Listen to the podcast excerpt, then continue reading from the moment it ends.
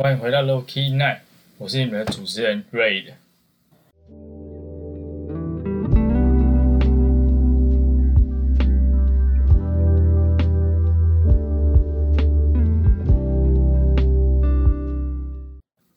昨天的我得知一个消息，我身边某一个两年前创业的朋友，他从负债到还清，然后再到一路转亏为盈，从没有客人到后来培养一群忠实的顾客，少量的餐点到后来越来越多样的餐点，然后从没有冷气的空间，也到后因为天气炎热所以加装了冷气，一切在我眼里看来平顺而且稳定成长的店，却在昨天打破了这个事实。电话里的那头是一个不算沮丧，但听来满满无奈的声音。他说：“Hey Ray，今天是我营业最后一天了。过几天我会请人来打理我的店。我已经找到工作了，我下周就会开始上班。”一时之间我没有反应过来，我以为只是在开玩笑，因为一切都太不真实了。后来我跟他聊了很久很久，我说：“有赚钱，而且薪水跟外面差不多，为什么这么突然？”他说他从来没有想过这会是创业以后的样子，这样的生活太累太累了，醒来就是工作，下班也想着上班的事，也没有办法因为剩没多久就收店，然后就这样放弃中间这段时间客人想点的餐点，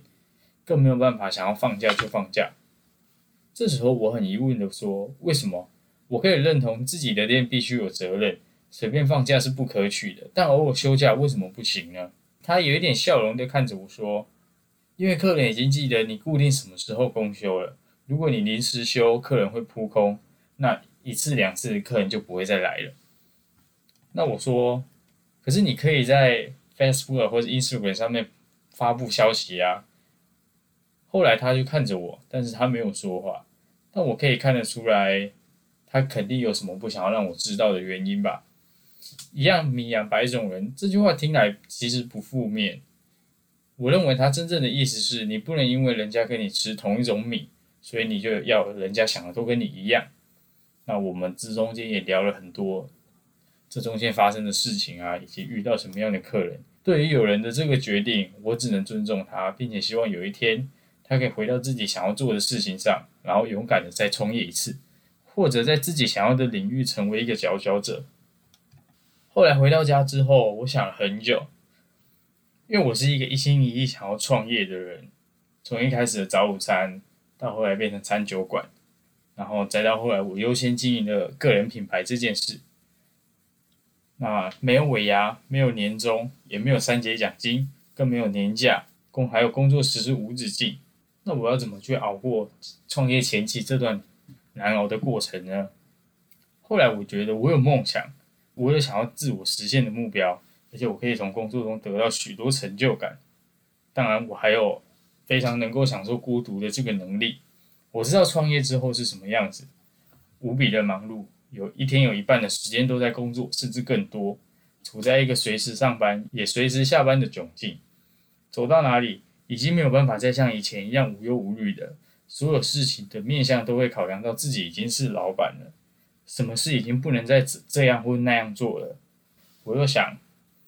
那我能承受每天被那个自己曾经所向往的东西占据大部分的时间吗？牺牲社交时间啊，牺牲和朋友出去的下午茶时间，或者是那些说走就走的旅行，当然也包含了自我独处的时间。这些话想，我想了很久。那后来我在笔记上写了这一段话，我说：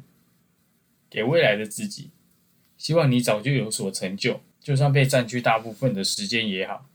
因为如果你没有成就的话，你依然会被占据大部分的时间。但这次已经不是你喜欢的事物了，而是工作，可能是你不喜欢的工作，可能是你只是为了混口饭吃的工作，已经不是你想要做的那一件事了。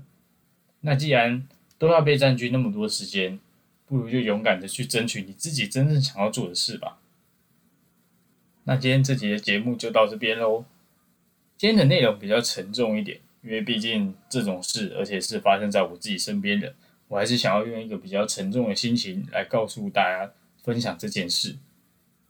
那我的内容文案都会放在我的 Instagram，如果你有想，你有什么想法，或者是你有想听关于什么样的故事，都可以告诉我，因为小节目主要就是呃比较比较一些关于时事或者是我自己身边发生的事情，以及比较最近比较新的故事，或者是听众你们想要听的，你们都可以告诉我，那我可以在着手计划去写这些，往这个方向去写一些你们想要听的东西。那我的 I G 是 R A I D 点 L A N，也麻烦你追踪我，然后并且分享给你认为会有需要的朋友。那我们就礼拜日见哦，See you。